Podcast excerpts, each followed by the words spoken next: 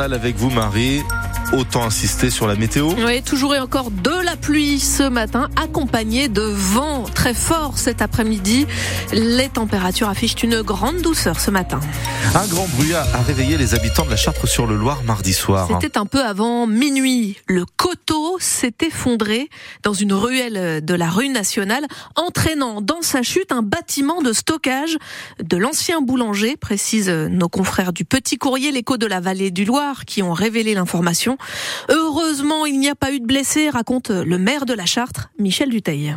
Ça a fait un sacré vacarme, effectivement. Donc, euh, alors les, les gens, euh, si vous voulez, qui habitent plus bas, hein, ont entendu effectivement cette, euh, cet effondrement.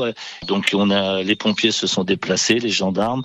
On a remis des barrières un petit peu plus bas, au cas où il y aurait des pierres qui rouleraient, parce qu'il y a une petite, une petite route qui monte là, mais qui est interdite au public.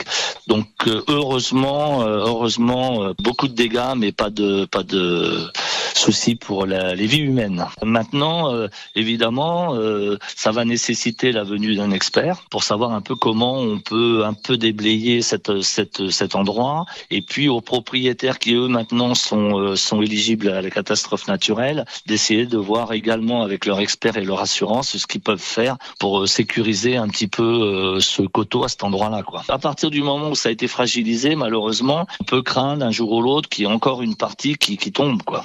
Déjà le deuxième effondrement en moins d'un an sur la commune. Les agriculteurs qui occupaient le siège de Lactalis à Laval depuis hier après-midi ont été évacués dans le calme par les CRS hier soir. Les quelques 200 exploitants mayennais, sartois et de tout le Grand Ouest réclamaient d'être reçus par la direction du géant laitier pour réclamer une meilleure rémunération. Le leader français de l'agroalimentaire s'étonne lui de cette mobilisation alors que des négociations sur le prix du litre de lait sont en cours sous l'égide d'un médiateur en ce moment. Comment lutter contre la pénurie de médicaments? Le gouvernement présente un plan ce matin pour tenter euh, d'y remédier. Ça vous est peut-être arrivé ces derniers mois? Votre médecin vous prescrit euh, un antibiotique, la moxicilline hein, par exemple, mais arrivé à la pharmacie, le produit n'est pas disponible. Eh bien, c'est le cas pour 5000 traitements en France. C'est une hausse qui ne passe pas. Celle de la taxe d'ordures ménagères a augmenté de 30% cette année à Montfort-le-Génois notamment. Ça fait quand même 50 euh, euros de plus par an pour une personne seule, s'indigne des habitants euh, que vous entendrez dans le journal de 6h30 sur France Bleu Maine. On montera aussi dans le camion d'une factrice de sablé qui livre des repas désormais.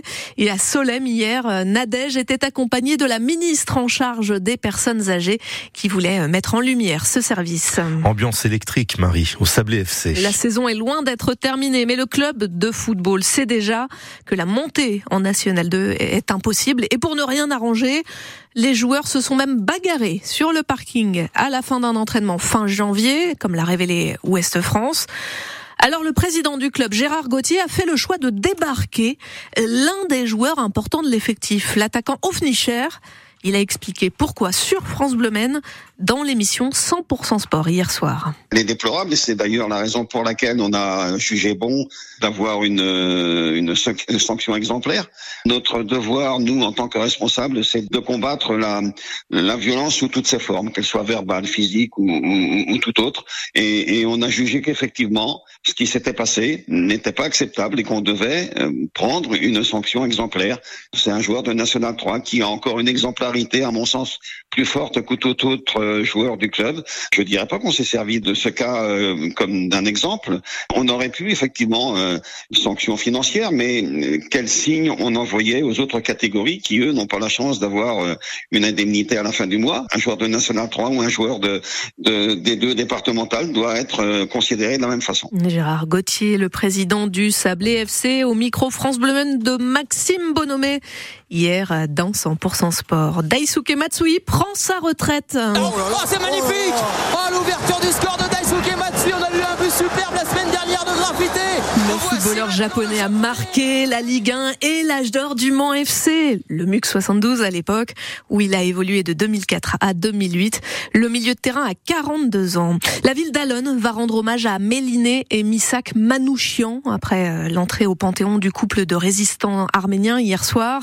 Un lieu de la commune de la banlieue du Mans sera renommé en l'honneur de ces militants communistes dans les semaines qui viennent. C'est la belle histoire du jour. Deux bébés nés au même, euh, le même jour et au même endroit au Mans, il y a 64 ans, vont se retrouver et faire pour la première fois connaissance. L'un vit toujours en Sarthe, l'autre en Bretagne. Et si euh, Isabelle et Freddy ont pu se repérer, c'est parce qu'ils sont nés lors d'une année bissextile le 29 février. Sur Facebook, il existe euh, un groupe des enfants du 29 février. Tous deux en sont membres. Ils sont tombés l'un sur l'autre. Une belle surprise de la vie pour Isabelle qui va prendre le train pour retrouver Freddy au Mans à quelques jours de leur anniversaire. Effectivement, c'est une histoire peu ordinaire. Je suis née le 29 février 1960 à la clinique des Marianites. C'est une clinique qui n'existe plus. Et à l'époque, ma maman m'avait expliqué qu'il y avait un petit garçon qui était né le même jour. Donc, bien évidemment, c'était euh, ben, deux bébés du 29 février. Euh, les deux mamans avaient un petit peu papoté toutes les deux. Euh, donc, un petit garçon, une petite fille. Et puis, ben, 64 ans se sont passés. Et euh, grâce aux réseaux sociaux, en fait, j'ai pu euh, découvrir mon jumeau, parce qu'en fait, euh, j'appelle mon jumeau.